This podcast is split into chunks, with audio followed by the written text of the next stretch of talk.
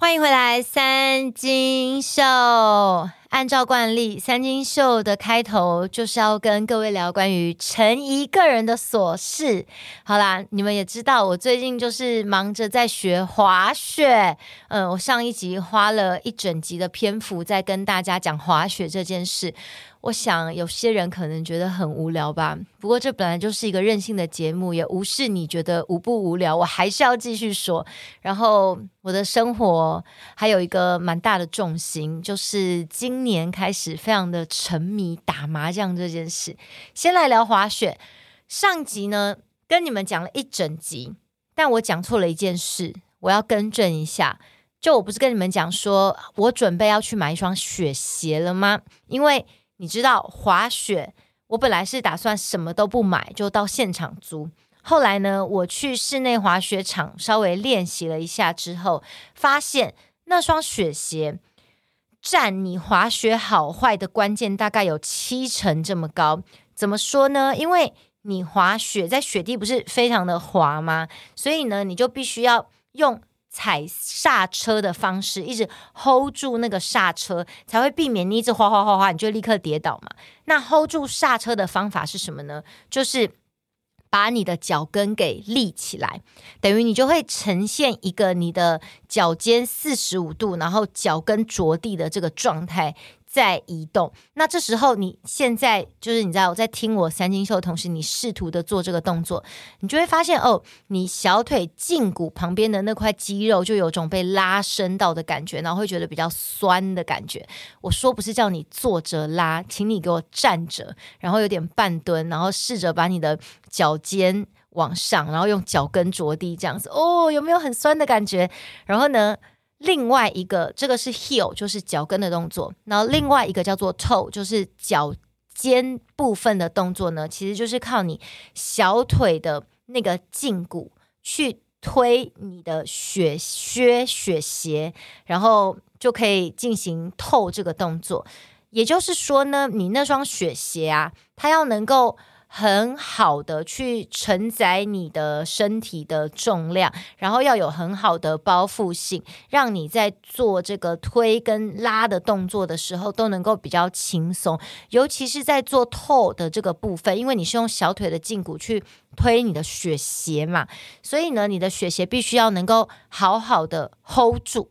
如果它比较松一点，你就会不好做，因为你。没有东西去 hold 住你的话，你就要用更大的力气去推，就会非常的累。好，我就练习了两堂之后呢，觉得说好吧，好吧，唉，还是买一双雪鞋好了。那我之前就听说雪鞋相当的昂贵，就基本上一双雪鞋都要呃一万多块。那雪鞋现在呢，有推出一个新的牌子，叫做 Step On。我现在没有在夜配哈，只是因为我之前去我朋友家，然后他们本来就有在滑雪，他就跟我说：“哦，要买雪鞋可以买 Step On。为什么？因为传统的雪鞋呢，你就是买了一双鞋之后，你要把你的脚固定在你的雪板上面，你就必须要有点类似像你穿凉鞋那样把它绑带绑起来，就会非常的麻烦。等于你要一直扣起来，然后你滑一滑之后。”到点了，你又要拆掉，然后再重新穿脱穿脱。为了避免麻烦，所以现在新的这个品牌就是 Step On 呢，它就是直接把你的 binding，就你要固定在雪板上的那个东西嘛，直接先把它固定在雪板上面。然后我的脚穿着这个雪鞋，我只要踩下去，它就会固定住了，我不用再去绑带。简单来说是这样。然后呢，我就想说，嗯、呃，像我这么懒惰的人，那我还是买 Step On 好了。那听说会贵一点点，我想说也贵不到哪里去吧。于是呢，我就决定要买 Step On。当然，我自己的滑雪教练 Perry 叔叔也是说，呃，Step On 呢，像这样比较方便固定的雪鞋是。蛮适合新手啦，因为你就不用在那边穿脱穿脱。但如果说你已经滑到像他们那种高手的程度哦，他们可能就觉得这个 step on 这种感觉不 OK。为什么？因为他们老手会比较希望能够自己绑带，然后绑那个松紧的感觉，呃，比较好去。控制一些细微的动作，但你也知道，我们现在就是疯狂在跌倒跟翻滚的这种阶段，哪谁管你细不细微啊？方便比较重要。OK，所以我就决定买一双。然后呢，呃，佩叔叔人超好的，他还特别陪我到那个 My Step On 的雪鞋的店里面去，然后去挑选。那当然现在选选择性也很少，就是只有一个颜色，就是黑色。但是我蛮喜欢的，因为那个鞋子是黑色，然后上面那个扣子是粉红色。因为我很喜欢 Blackpink，我就觉得 Oh my God，我有一双 Blackpink 的鞋子。然后我当时试穿之后，我就听说会比较贵一点点，然后算一算，好像大概。一万多块，因为以为是两万块打折，一万多，所以我上礼拜在节目里面才跟你们讲说，哦，那双大概打完折大概一万多。Oh no！我录完节目隔两天，我去呃取货付款拿我的鞋子。Oh my god！付款的时候一刷卡才发现是两万五，而且是打折过后还要两万五，因为我忘了算那个 binding，就是那个固定雪鞋的那个固定器的钱。Oh my god，超昂贵的！呃，你们可能会讲说，三星秀这节目不断在跟大家说，我本人是财富自自由的状态，然后你整天在那边嫌贵，但我不是也跟你们讲说，我就是一个精打细算的朋友吗？我还是觉得说，怎么可以这么的贵啊？好啦，反正就是也已经买了，该买的东西还是要买。然后我本来想说买个雪鞋就好了嘛，没想到那天呢，我去我朋友家打麻将，然后我朋友就把他的呃滑雪配备。一个一个搬出来，然后我才发现说，靠，不止买这双鞋，各位，呃，雪鞋可能是最基本的。那雪板你可以先不买嘛，因为蛮麻烦的，体积又大这样子。但是你知道吗？滑雪你不是很容易跌倒什么的，就算你是老手也是会滑倒啊。所以你要买护具，好，护具这个就是小钱很便宜，就是呃护你的手肘、手腕，然后膝盖，还有护你的屁股，因为。滑雪非常多的时候，你可能都要坐到雪地上，你知道，呃，不是你心甘情愿做，有时候是你心甘情愿做了，但大部分时间可能是，呃，你被迫摔倒，你就会摔到你的屁屁，所以你需要一个，呃，穿穿的那种屁屁垫，像一件裤子一样，然后屁股那边很厚这样子。我上次。穿着练习，然后呢，就有同学讯息我说：“哇，姨你的屁股好翘。”然后我就说：“不，我是因为我穿了一个很翘的屁垫在那边，这样你就知道那有多厚了。”所以呢，你要买这个护具，但算小钱。但是呢，我发现，Oh my God，你还要买什么？呃，雪衣、雪裤，然后有些人他们甚至会买安全帽。因为那个安全帽呢，是可以直接把你的护目镜，因为你在雪里面，雪地会反光，你绝对是要护目镜的嘛，就是可以把护目镜固定在上面。那你还要买那个护目镜，护目镜也很贵哦。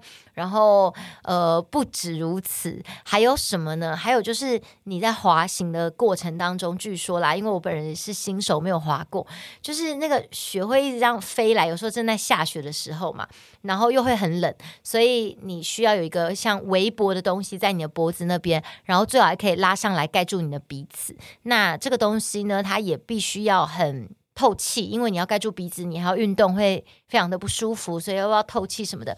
总之呢，我我算了一下啦，呃，假设我如果连雪板啊这些东西全部都要买的话，大概加我的雪鞋，total 大概五万内有找。等于说我假设不买雪板的话，我可能还要再花一万多块去买这些其他的东西啊。这我觉得任何运动啊，在你进入的阶段，感觉都是要经过一段氪金的过程。大家可能都要先成为一下新台币玩家这样子。哦，这就是最近在学滑雪的心得。那呃，也因为在练习滑雪嘛，所以呢，我开始注意到说要调整自己的姿势，因为我的这个大腿相当没有力气的人，所以呢，我现在。没事，比如说等捷运的时候啊，或者在家看电视的时候啊，我都会提醒说，好了，要练一下有点微深蹲的感觉，就是要练习深蹲，然后把我的脚跟呃脚给勾起来的这种感觉，这样子。那我觉得经过这这阵子的练习之后呢，诶，我觉得大家说肌肉有点难练，对不对？可是呢，我自己觉得稍微练习一下。真的会比较有力气耶，这是我个人相当有感的一件事情，所以我建议大家说没事啊，也可以稍微呃提醒自己练习一下。然后呢，因为滑雪你在雪板上要维持平衡，有一件很重要的事情就是你的脊椎必须要保持直的状态。如果你的脊椎稍微有点弯曲，比如说前倾或后倾的话，你就会非常容易跌倒。所以我这阵子也提醒自己说，我的脊椎要一直维持在好像有一条线这样吊住你，这样脊椎直的状态。嗯，有一个蛮神奇的副作用哦，就是说我我自己觉得。肩膀感觉更加轻松了，对，我本身也是一个肩膀相当放松的人啦。可是连我这么松的人，我都觉得哦，好像在提醒自己脊椎要拉直的时候，你的这个姿势维持在一个比较正的状态，你整个人感觉身体会比较松的感觉。好，那除了这件事以外呢，我突然灵机一动想到一件事，就是我今天啊坐捷运的时候发现一件事，因为我穿短裤嘛，然后呢，我发现呢我的大腿。之前呢、就是有一些橘皮组织。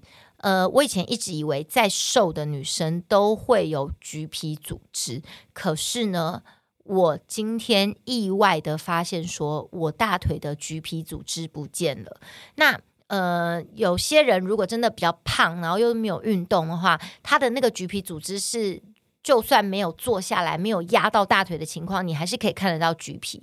那那这个情况另当别论。我讲的是我们一般人的情况哈。一般的女生呢，很容易就是你坐下，你平常看起来是没有橘皮的，但你坐下来有压到的时候，然后你就会觉得说，哦，你的那个肉感觉有点凹凸不平的那种感觉，那就是橘皮组织。那我之前有一点点，然后呢，我都安慰自己说：“哦，没有啦，再瘦女生都有，因为我有看过那种很瘦的女生也有，就说啊，其实你也不是胖啦，就安慰我自己。OK，那结果我今天意外发现，哎，我橘皮组织不见了。你说我做了什么努力？我觉得可能真的是运动吧，就是有有练大腿吧，就呃稍微练一些腿力之之类的，然后你的大腿就真的莫名的变结实哎，然后我坐下来的时候。”就整个是很平滑的状态，就默默的有种小雀跃，因为呃，该怎么说？你知道，有些时候如果你是。有付出什么努力，然后为了达成这个目标，那你就觉得说啊，这个过程是因为我付出了这些努力，所以我达到了这个没有橘皮的目标。但因为我我之前就是很容易自我安慰说啊，没关系啊，再瘦女生都有啦，我也不是肥啦，很正常啊，所以我也没有特别的是为了要橘皮努力。但我就觉得哦，是因为我最近稍微有点练练习腿，然后意外得到了一个小小的收获，分享给大家。所以呃，这个故事告诉我们说，其实你如果有橘皮的话呢，基本上呢就是。并不是在瘦女生都有，那纯粹就是因为，呃，你稍微练习一下，它就会不见，呃，是不是有点励志的感觉呢？好，那说完这个我最近滑雪的故事之后呢，来聊聊打麻将。诶，我之前是不是有一集也是在跟大家讲打麻将的事？那我其实呢，以前啦。很小的时候就会打麻将了，因为大人就三缺一的时候就很小孩就被叫上牌桌嘛，帮忙凑那一卡这样子。然后以前打麻将比较尝试过年啊，这种逢年过节的时候打一下这样。呃，上大学的时候有跟。同学们闲来无事会偶尔打个两圈。我大学比较着迷玩的是桥牌，我不知道你们会不会玩桥牌。我个人非常的喜欢玩桥牌，而且我觉得我很会玩桥牌这件事，就很擅长各种心理战跟猜牌记牌这件事情。那呃，大学的时候也有打麻将，然后不过就是五块十块这种学生时代打好玩的。也没那么频繁，呃，我必须要说，就是我今年哦，二零二二年哦，真的是陈怡的麻将年呢。因为呢，我们今年大概过年的时候跟朋友打麻将，然后我们这群朋友突然着迷打麻将这件事。那我们本来之前都是呃固定假日会约玩桌游，所以。之前有跟大家聊过嘛，我玩过非常多种桌游，基本上你们有玩过的，我应该都有玩过，就很沉迷在玩桌游啊，呃，密室啊这样的朋友。然后今年我们过年就是桌游玩完了，那就闲来无事打个麻将，突然觉得哎，麻将真好玩，麻将不愧是怎么说国粹啊。呃，是华人的桌游啊，是不是？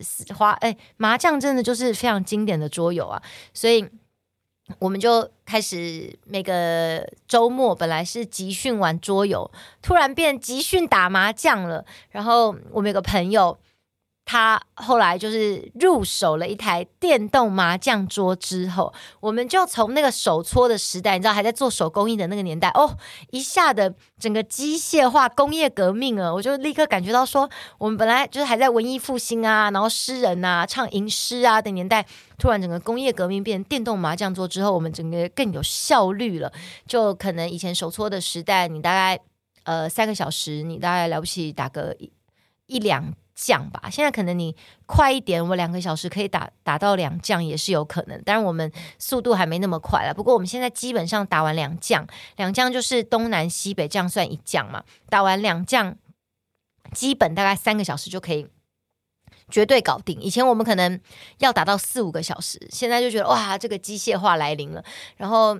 就很着迷，每个礼拜我们就会进行那个配对活动，有没有？配对就是说，大家把自己有有的时间哦讲出来说，礼拜几、礼拜几、礼拜几，然后就对对碰，看谁的时间可以凑在一起，然后就立刻开桌这样。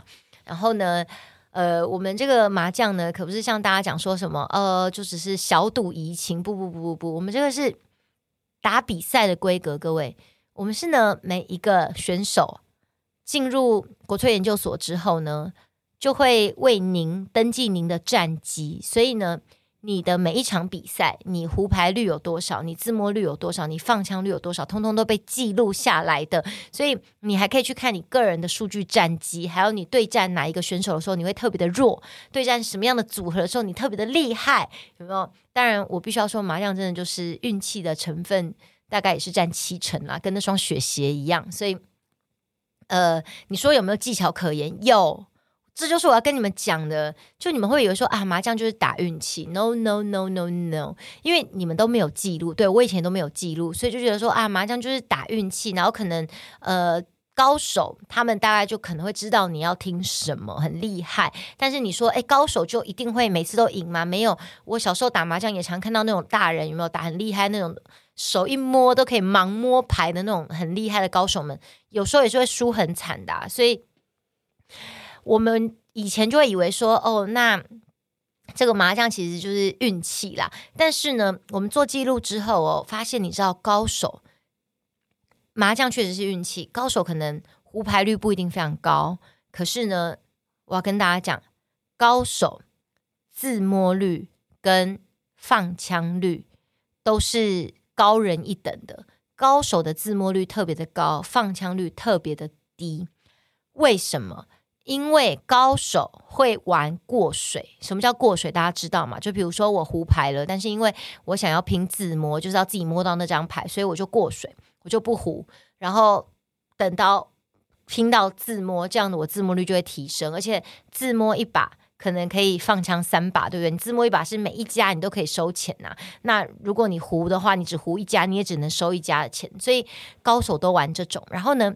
高手的放枪率低到什么程度呢？是我们所有人的一半，厉不厉害？就是他们高手是知道说啊，这个会放枪，然后他们可能就宁可下车不打。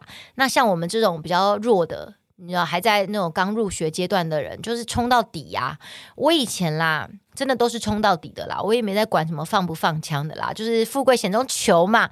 那现在开始比较会一点点之后，就会知道说，好，那就是呃呃，就是你那个求不到的富贵就别求了吧。所以就开始知道说到。差不多剩下牌剩不多的时候，可能就要准备下车了，就也没机会了。那你呃，与其放那个枪，你就多吐一些钱出去，你还不如就是好好守住这个。就其实，在打麻将的过程当中，我也学会了守城啊，守城不易啊，你知道吗？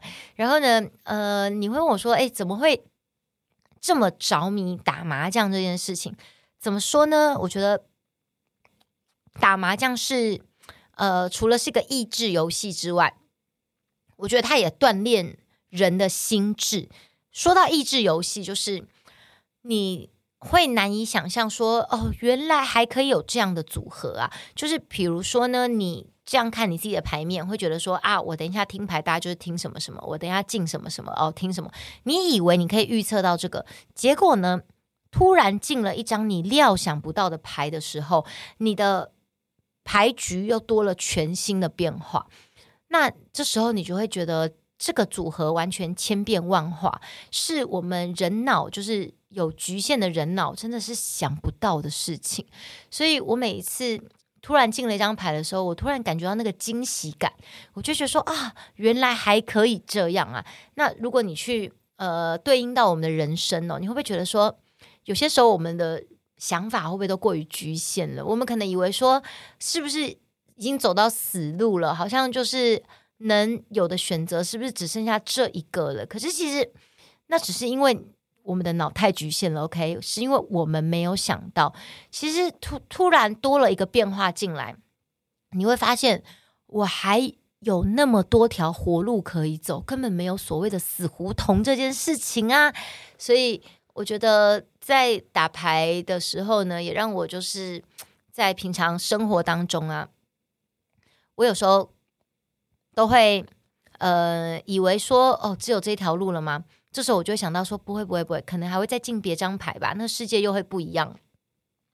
那种感觉像什么？像是说像现在机票非常的贵，对不对？大家都知道嘛，机票很贵。然后呢，我就会在想说，难道我现在要买那么贵的机票吗？那要不要再等等呢？反正如果再等其他呃，假设乐桃哦也多开了航线的话，那机票是不是在这个供需理论当中，当供给增加了，这个那个你知道供给跟需求线的那个交汇点就会降低，也就是价钱就会降低了呢？我就会这样想，所以。我觉得也是，还有各种可能，对不对？或是你会想说，呃，你难道机票这么贵？难道你就一定要直接飞这个点吗？也许我也可以先飞其他的点，然后再坐他们国内线的，比如说日本的话，就新干线到其他的城市去啊，对不对？所以其实人生有非常多的选择，只是你有没有去想它？你有没有去呃考虑到？也许很多事情是你没有考虑到的事情。这是我在麻将当中学会的人生哲学。然后呢，呃，还有一些，比如说我以前是冲到底的人，我现在就会觉得说，学会下车的艺术，就是知道说，呃，该守的时候也就要守，因为冲那个东西对你是没有意义的，你干嘛要去冲它？所以，呃，你也知道胡牌的机会，假设你在经过几率计算。之下发现非常的渺茫的话，那你宁可就不要胡这一局，因为还有很多个牌局啊，你为什么非要冲这次不可呢？我觉得这也是学会下车的艺术，蛮重要的一件事情。那还有一些就是呃，比如说学会等待的艺术，你就是在听牌的时候，你怎么样都摸不到那张牌，都等不到有人放枪。那就是就会不会觉得心情有点焦躁，然后就会觉得啊怎么样？可是你焦躁是没有意义的，也没有用的，也不会因为你焦躁，所以你就摸到那张牌了。所以你不如就是放宽心，然后永远相信着希望，永远相信着下一张，下一张还是有希望。然后呃，抱着愉悦的心情，继续的去等待你想要等到的那张牌。所以我觉得在打麻将当中，真的是蛮修养。人的心智的那呃，至于你会说，哎，那你会不会是那种输不起的人？就是如果你一直放枪啊，怎么样的，你就会很生气或什么？我觉得其实啊，就说如果你一直放枪的话，我们都是人嘛，对不对？难免你会觉得说，怎么又是我？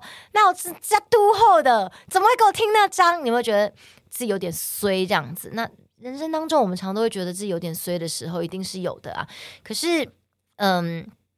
这种沮丧的心情是正常的，但我倒也不会说就非常的愤怒啊，然后 沮丧到底啊，这样，因为就像我之前三金秀不断在讲的，就是没有你知道牌局跟人生一样，都是运是在流转的。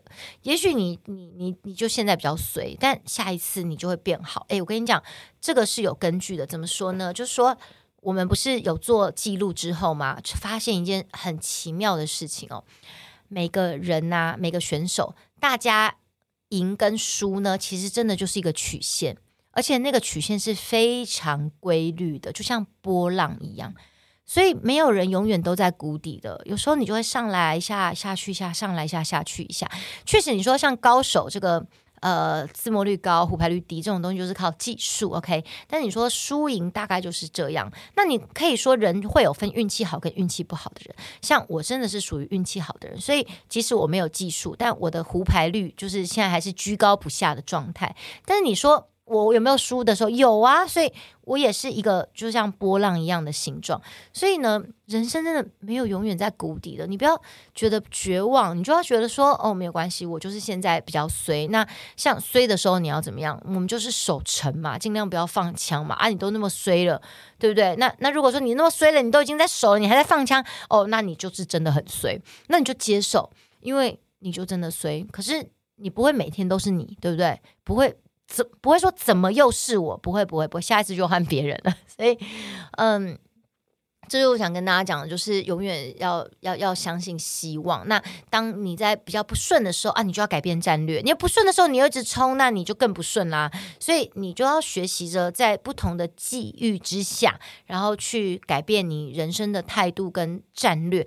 这样子你真的会活得比较开心。而且其实你转念思考，你就觉得说，哦，我这样一直放枪，其实我也是可以荣登放枪王的宝座，那也是一种王，你知道吗？或者说，哎，我一直放枪，哦，那有时候可能。真的放够多了，有时候朋友可能赢到很多，有没有？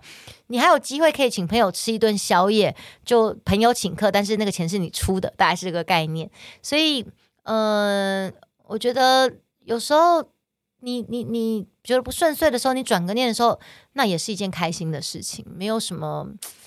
呃，其实我觉得每件事情真的。祸福相倚啦，没有什么东西是绝对的好，也没有什么事情绝对的坏。就所谓的好坏，真的是端看每一个人的那个念头，你你怎么去想？就像我上一集在跟大家讲，就我一直觉得疫情这件事情对我来说，真的是我觉得很。So bad，就是很糟糕。就这三年，然后让我们整个世界算是有点阻隔了嘛，对不对？大家都锁国锁国，然后没有办法流通这样子。可是，呃，因为疫情的关系，这三年我体验了非常多我以前都不会去做的事情。这算不算就是一种祸福相依呢？我也意外得到了蛮特别的收获，然后也改变了一些我自己以前的价值观。哦不，以前就可能会比较。因为你可以玩的事情太多了，你就不会不会想要去尝试这些事情。那其实以前就我，我现在回想起来，我觉得其实我就是蛮封闭自己的，就是明明应该要去试试看的，可是我却连去试都不愿意去试。要不是有这个疫情，我我根本不会去试这些事情。然后试了之后发现，哎，其实我喜欢呢，对不对？那我的人生会不会呃，假设这我一辈子都没有经历过这个疫情的话，我会不会就是少经历了很多有趣的事情呢？是不是？所以。呃，我觉得有些时候你真的会觉得，那在不好不顺遂的时候，就好好的享受那些意外的收获跟意外的感触。然后在你顺遂的时候呢，也许因为你你知道有经过这些不好事情，然后在你这个价值观的改变之后，在你顺遂的时候，你会更 enjoy 那个顺遂的过程，因为你会发现说，你知道曾经有那么糟的时候，天哪，我现在多好啊！是不是就像嗯？比如说，你去吃到一家非常难吃的餐厅，好了，干真的超衰，然后又超贵，这样就你呃过两天又去吃到一家非常好的餐厅，哇，你就会觉得那个满足度提升超多的，对不对？因为能比那个更差吗？而且竟然可以好吃那么多，所以人生就是有比较。如果你没有不好的，你就不会感觉到好的有多好。这个大概就是像《道德经》里面讲的，就是所有东西都是比较来的，有长有就会有短，呃，有高就有低。如果所有东西都一样高一样低的话，你就感觉不到它那个落差、那个 gap 之类的。有美就会有丑，如果没有那些丑人的衬托，你就不会感觉到我有多漂亮。所以，嗯，我觉得这就是我个人在麻将当中学习到的全新人生哲学哦。好，那我其实这集呢，本来想要跟大家。也是要继续聊那个传说中的登山女神曾格尔，大家老是说记不住她的名字，有人说到底是准格尔还是凯格尔不？她叫曾格尔，我也是花了一些时间才记住了，名字非常的难记。就是她当人家的小三，疑似啊，OK，疑似疑似，呃，新闻报的不是我说的，然后换取这个富商金主的。赞助一百多万，然后去爬山这样子，但是因为他的登山记录也被很多在登山界的人讲说，诶，他这个速度快到媲美空拍机呀、啊！人类能够就是像空拍机一样这样子爬升吗？会不会有点超乎人体的极限了？这真的是是惊世世界纪录呢？或者说？呃，他竟然能够在山顶上，哦不，还玩妆这样夹睫毛什么什么的，全部都玩妆，然后拍照这样，这也是蛮不可思议的。反正就是呃，有被一些登山界的人怀疑说有可能这个记录造假。那本来是想要跟大家聊一下，就是。呃，我就蛮好奇，说到底为什么有些人说他有梦想，然后就会有人愿意吐钱赞助他？这个件事情是我真的觉得非常匪夷所思的。就是他的那个梦想，也不是说呃什么为了全人类啊、全宇宙啊什么之类的。不过就是他想爬山，然后他就说：“哎、我很想爬山，然后我没钱，然后你就赞助我这样。”那你说他这个假设是有肉体交换，OK 啦。虽然我觉得他长那样一百多万是真的有点太贵了，富商有一点。呃，就是有点有点潘娜的感觉啦。但是呢，后来我跟朋友聊到，就是发现很多人呢、他们只是跟别人讲说：“哎、我有梦想。”像有人说我有梦想，我想划船，然后就会有人赞助他几千块、几万块，然后让他去划船。这不是很奇怪吗？会有人说，呃，我想出唱片，然后就有人赞助他出唱片。可是问题是你，你到底为什么要出钱，然后去帮别人实现梦想啊？他如果有梦想的话，他为什么不靠自己的努力，然后去赚钱，然后实现自己的梦想？为什么会就是到处去用募款的名义，然后叫别人出钱，然后呃实现我的梦想？因为你如果自己有钱的话，你为什么不实现自己的梦想？所以我一直很不理解说。出钱的那个人，他们到底在想些什么？这是我觉得非常好奇的。像如果有人跟我讲说，诶，他有梦想，然后叫我赞助他，我肯定是不会的啊，因为关我屁事。我也有梦想，你怎么不赞助我？对不对？所以我不知道在收听三金秀的各位，你们有没有赞助过别人的梦想呢？嗯，我觉得如果是说有些人的梦想，假设啦，像那种出国比赛的，比如说呃棒球那种青棒有没有？然后。呃，很有天分的选手啊，什么？然后，可是他的梦想是可能可以出国，然后比赛这样子，可他们没有那个经费。OK，我觉得这个可以理解，对不对？就是我们可能呃帮忙每个人几千块哦，稍微帮忙一下，他们有机票钱啊，可以去为国争光这种的。哦，那这个就算是蛮呃，不只是个人的梦想吧？这已经也虽然不能到全人类了，但可以说是为国嘛，对不对？可是。你个人的梦想到底为什么要去支持他啊？就是超难想象的一件事情。好，呃，各位，我也是一个有梦想的人，我梦想这个三金秀可以继续的支支持下去，你知道吗？不要。这个节目不要弃坑了，我继续录下去。大家要不要赞助三金秀啊？我是不是要开个那个户头？然后就说我有个梦想是希望可以继续录三金秀，希望大家可以赞助我。真担心我开了这个户头，你们不会赞助我。哎，会赞助我的人可以跟我讲一下，我可以考虑一下接受赞助。好啦，没有啦，这个节目就是个非盈利的节目啦，我只是说说而已啦。大家如果真的就是想要呃赞助我的梦想的话，就多买一些我的叶配这样子。你们买叶配。呃，我就多赚一点钱嘛，是不是也算是赞助三金秀这个节目了啦？我是不太，还目前还没有沦落到需要大家纯赞助啦。如果有天真的走投无路的话，我再开个账户，然后说我有梦想，请你们赞助我吧。非常的感谢大家收听今天的三金秀，三金秀，我们下周见喽，拜拜。